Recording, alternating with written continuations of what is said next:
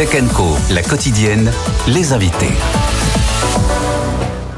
Voilà, la tech au service de l'agriculture, ce Tech Co spécial jusqu'à 21h et je vous présente notre deuxième salve d'invités avec euh, Gaëtan Sévérac qui est là. Bonsoir Gaëtan. Bonsoir. Euh, cofondateur de Nayo Technologies. Avec vous, on va parler de robotique dans un instant.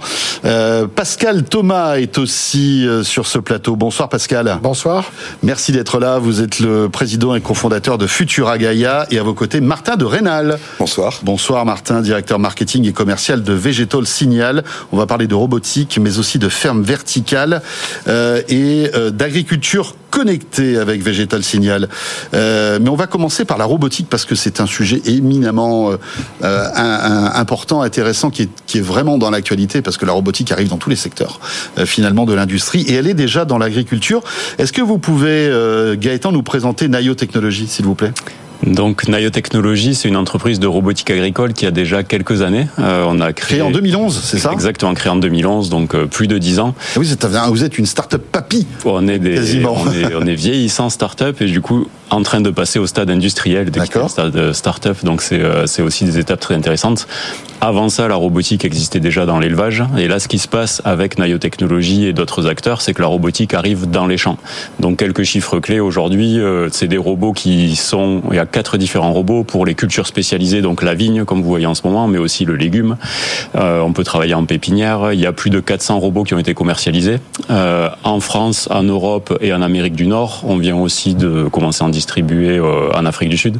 Donc euh, effectivement, la robotique agricole permet de répondre aux enjeux du moment de l'agriculture. On en parle de plus en plus, mais il y a des enjeux euh, sociaux, de pénurie de main-d'œuvre, de pénibilité. Il y a des enjeux environnementaux, réduire les pesticides, réduire les émissions carbone.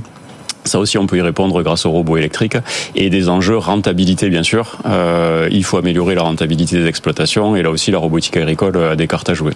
Voilà. Et euh, elle, elle a pas de mal à se réveiller à 4 heures du mat. C'est ça qui est cool aussi. Exactement, 4 euh, heures du mat. Quand vous dites, euh, quand vous dites autonome, c'est vraiment autonome, c'est-à-dire qu'en fait, on, on, on, programme, je sais pas moi, des espèces de, de parcours et il y a même même pas besoin d'une supervision humaine. Comment ça marche? Exactement, c'est vraiment autonome et on emploie le terme pour clarifier d'autonomie augmentée.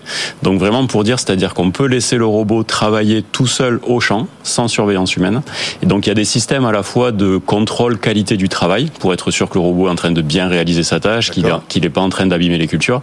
Et il y a des systèmes aussi de sécurité qui garantissent que le robot ne va pas euh, rouler sur quelqu'un ou ne va pas sortir de sa zone de travail autorisée. Donc plein de capteurs, des GPS partout. Exactement. Bien sûr. Là où la technologie a Expliquez-nous à quoi servent concrètement ces robots. Donnez-nous quelques exemples. Donc l'exemple le plus concret, c'est vraiment le désherbage mécanique. Donc il faut désherber les cultures, sinon elles sont envahies de mauvaises herbes et on peut rien récolter.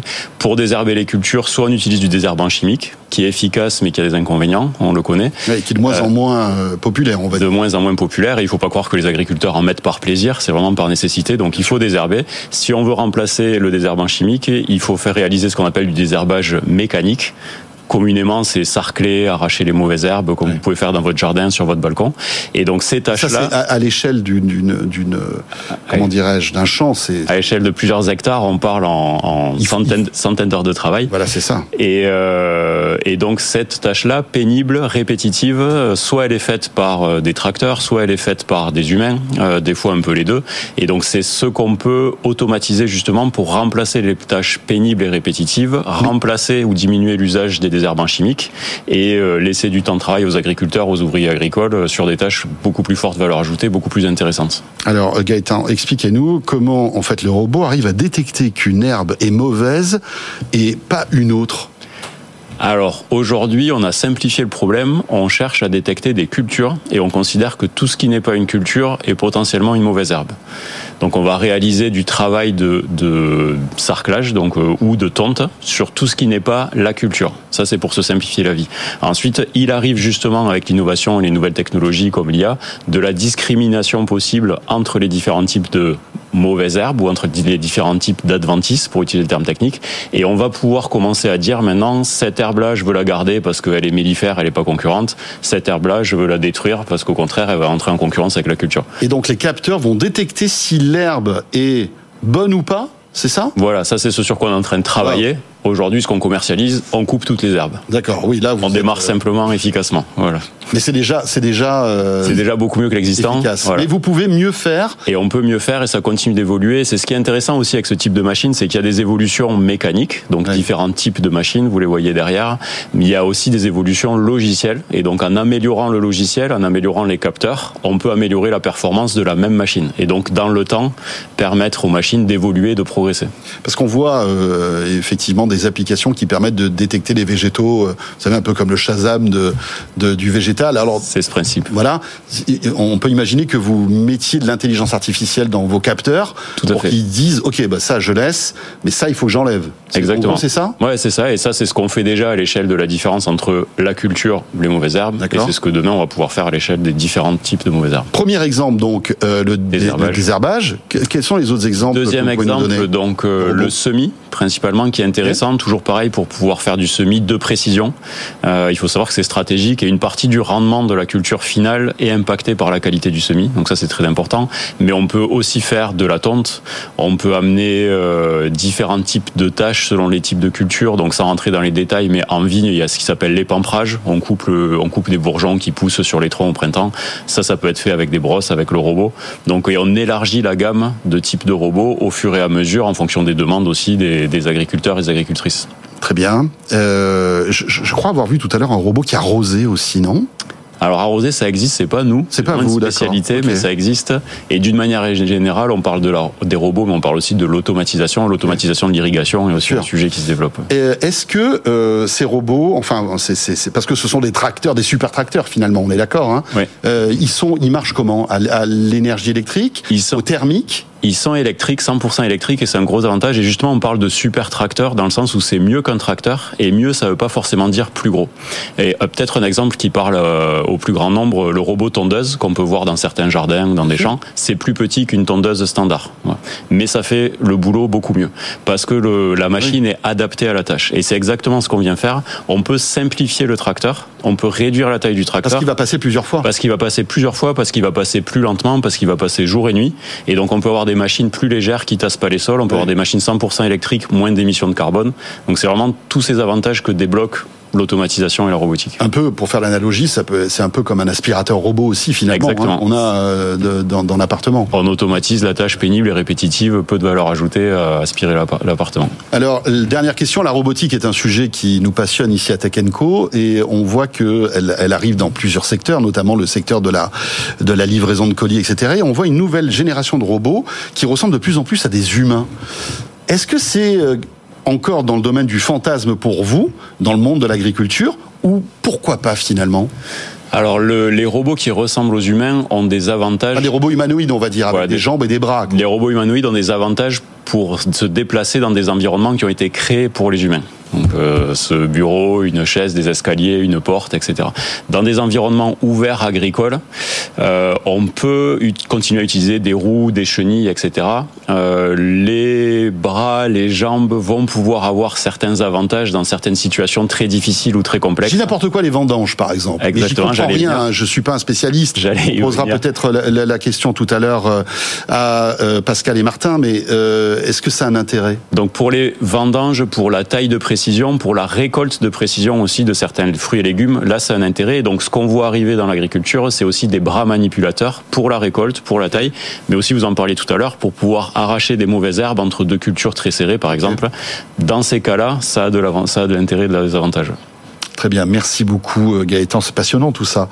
On continue avec vous, messieurs. Euh, Pascal, donc président et cofondateur de Futura Gaia. Euh, alors vous, euh, c'est intéressant de, de, faire un petit focus sur votre parcours parce que vous avez été ancien PDG de Mapi en France, vous avez travaillé aussi chez Page Jaune, et d'un coup vous vous êtes dit, je vais carrément changer de vie et je vais me lancer dans l'agritech. En plus, j'étais au Canada à ce moment-là. J'étais en plein hiver. C'était janvier 2018 au Canada. J'ai goûté une fraise qui avait poussé euh, à ce moment-là, qui était euh, rouge, euh, savoureuse, juteuse. Ouais. Et je me suis dit, mais qu'est-ce que ça change? Et il se trouve que je suis fils d'agriculteur dans ma famille. D'accord, donc vous aviez cette fibre qui était...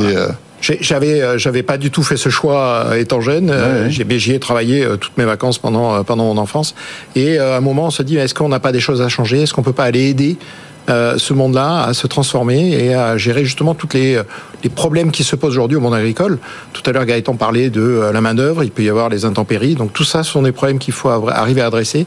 Et il y en avait deux qui, nous, qui étaient vraiment très importants pour nous c'est la gestion de l'eau d'un côté et est-ce qu'on est capable de faire sans pesticides? Euh, mon père a été victime d'un Parkinson à cause de ça. Donc, euh, on s'est dit, ben, est-ce qu'on peut trouver des solutions? Et donc, on est allé dans une direction qui est un peu l'opposé de ce que fait Gaëtan, puisqu'il est dans les champs. Nous, on va être plutôt dans des univers où on va protéger les cultures justement de ces agressions et faire en sorte qu'on puisse ben, recultiver, par exemple, des plantes qui n'existent quasiment plus dans la nature à cause du changement climatique. Donc, euh, vous, votre concept, c'est la ferme verticale, c'est ça? Tout à fait. Alors, expliquez-nous, parce que bon, Évidemment, nous, urbains, on voit ça de loin. Hein. Euh, la ferme verticale, c'est quoi? C'est d'abord un bâtiment. D'accord. On va très haut, j'imagine. Alors, on prend euh, de la hauteur, donc on va avoir des bâtiments qui font 9-10 mètres de haut. Et à l'intérieur de ce bâtiment, on va non plus utiliser qu'une surface, on va utiliser euh, un volume. Et donc on va se monter dans les étages. donc c'est pas à l'extérieur, c'est jamais à l'extérieur. On n'est jamais à l'extérieur. Vous êtes dans un endroit qui est dont, la, j'imagine, l'hygrométrie, la température est maîtrisée. Voilà, donc euh, ben justement, ça nous permet d'utiliser des capteurs, les capteurs de typiquement pour Martin, on va commencer à travailler sur des choses ensemble euh, sur sur ça. Très bien. Et ça nous permet d'aller euh, définir un climat. Quand vous êtes sur des plantes qui sont dans la nature en train de disparaître, je vais prendre un exemple, l'arnica. Tout le monde connaît l'arnica, c'est mhm. une fleur qui pousse essentiellement dans les Vosges en France. Avec des, on va dire, des bienfaits médicinaux. Tout à fait, et euh, qui est très utilisée. Et c'est une fleur qui n'est pas cultivée aujourd'hui, qui est ramassée dans la nature, dans les Vosges. D'accord. Changement climatique, elle pousse beaucoup moins bien. La cueillette est interdite.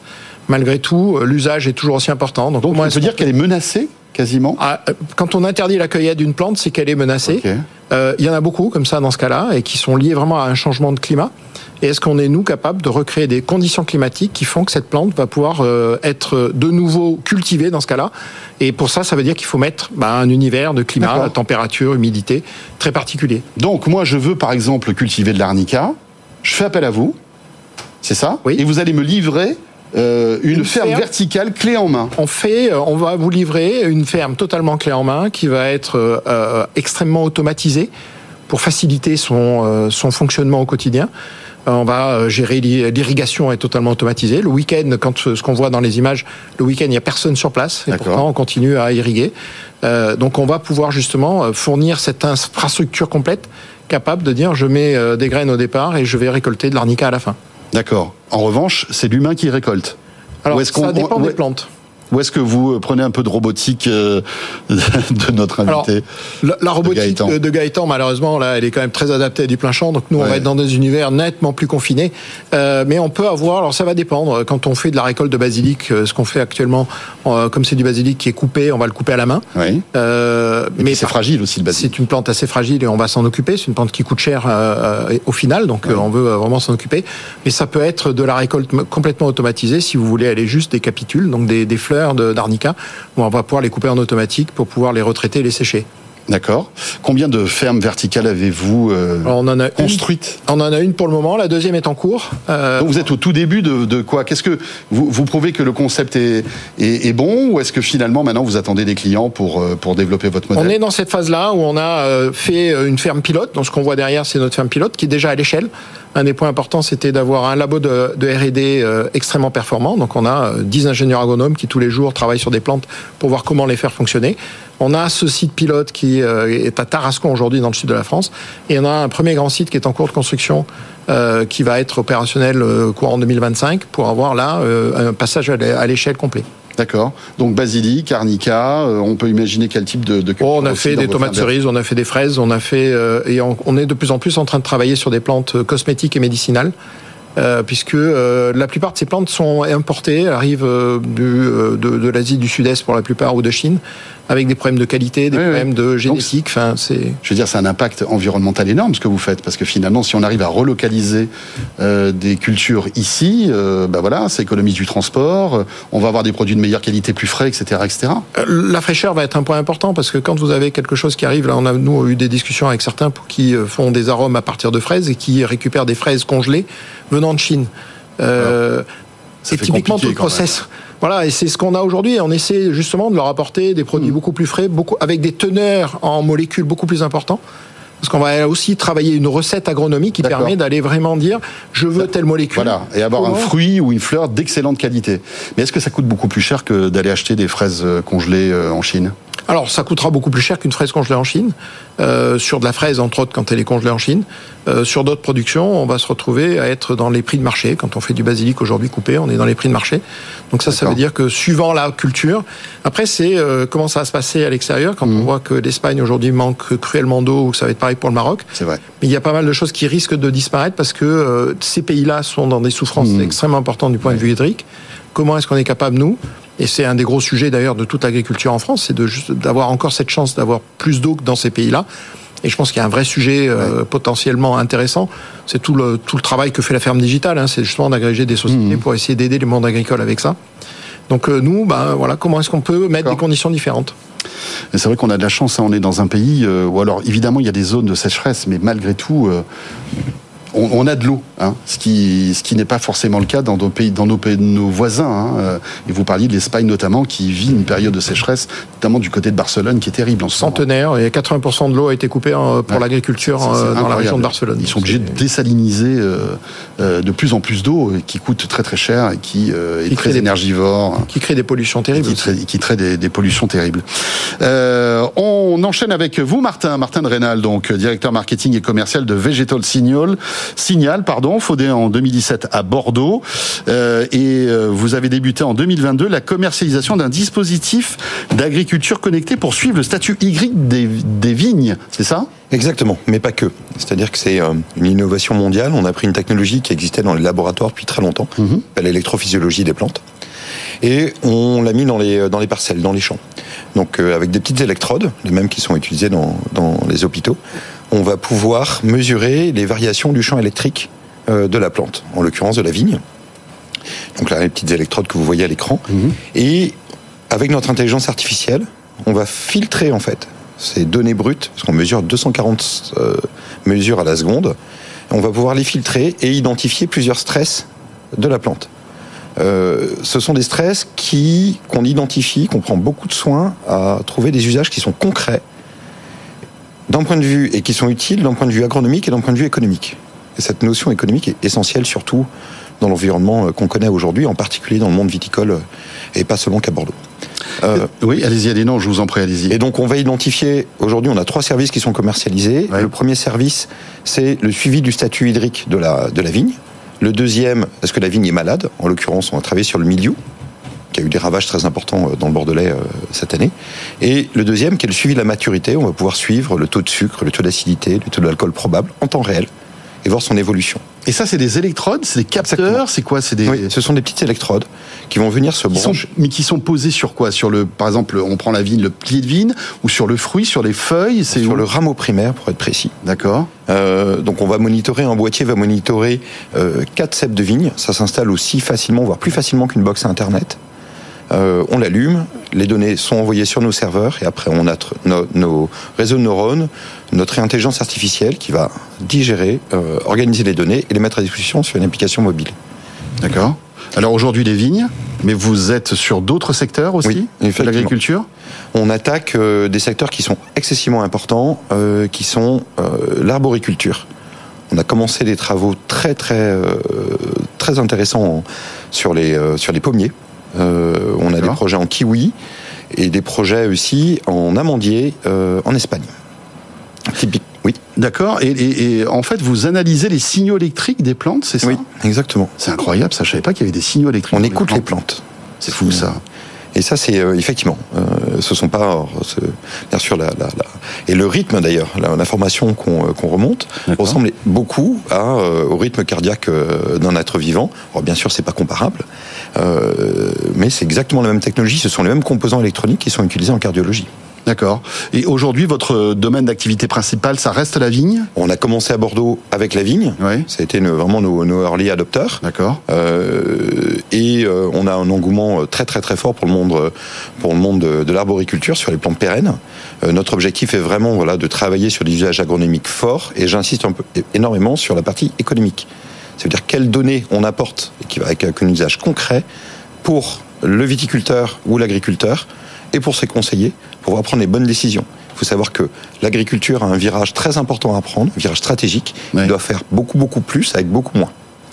Donc quel produit, quelle modalité je vais mettre en place? À quel moment je vais travailler mon sol? À quel moment je vais utiliser les robots Nayo À quel moment euh, je vais mettre des biostimulants qui vont permettre des mhm. biostimulants comme, comme Axioma, ou euh, à quel moment je vais remettre la vie dans mon sol avec des gens comme Mycophyto euh, qui, qui mettent des champignons dans le sol. Donc, est-ce que ça fonctionne?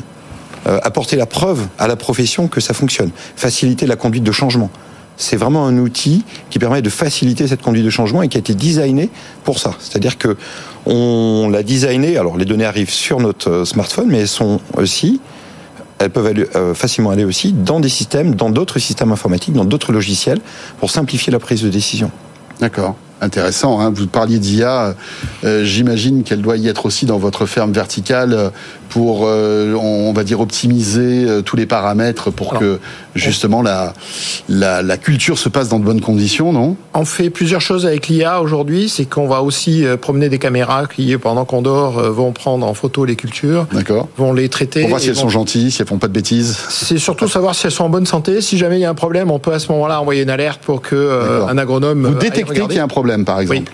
On est capable aujourd'hui d'avoir des caméras avec du ce qu'on appelle du multispectral, de regarder différents, différents éléments de la plante, euh, voir sa taille, et puis de dire est-ce que ça correspond à une taille normale ou pas? Et à ce moment-là, déclencher une alerte si jamais on détecte un problème. Et puis sur tout ce qui est euh, compréhension, aujourd'hui on est capable sur de la salade de définir une, équation qui, qui, est capable de prédire exactement ce qu'on va obtenir à la fin avec les paramètres. Donc euh, on va assez loin dans la compréhension d'une plante. Gaëtan, pour terminer, euh, donc évidemment la robotique, l'IA, c'est un peu votre moteur. Comment tout ça va évoluer à votre avis euh, Votre métier et la robotique dans le monde de l'agriculture va, va prendre quelle direction dans les, dans les années qui viennent? Alors le, le, la robotique est en train de prendre de la place sur ce que faisaient avant beaucoup les tracteurs, on va dire. Mhm. Euh, donc il y a beaucoup de tâches qui sont en train d'être automatisées. L'intelligence artificielle, qui j'aime bien le rappeler, est quand même plus artificielle qu'intelligente, euh, progresse mais reste euh, dédié à des tâches de spécialistes. Donc le gros intérêt, ce qui est en train de se passer avec la robotique, c'est et l'IA en général, c'est vraiment de dire on peut déployer à l'échelle des pratiques qu'on connaissait avant mais qu'on ne pouvait pas déployer. Et ça te permet de déployer un savoir-faire, de l'expertise, et ça permet de déployer des capacités d'action. Merci beaucoup à tous les trois. Merci Gaëtan Sévrac, cofondateur de Nayo Technologies. Merci à Pascal Thomas, président et cofondateur de Futura Gaia. Merci. Et euh, Martin de Rénal, directeur marketing et commercial de Végétal Signal. Pour terminer ce Tech Co spécial Agritech. Un vrai plaisir que de découvrir toutes ces startups, toutes ces pépites.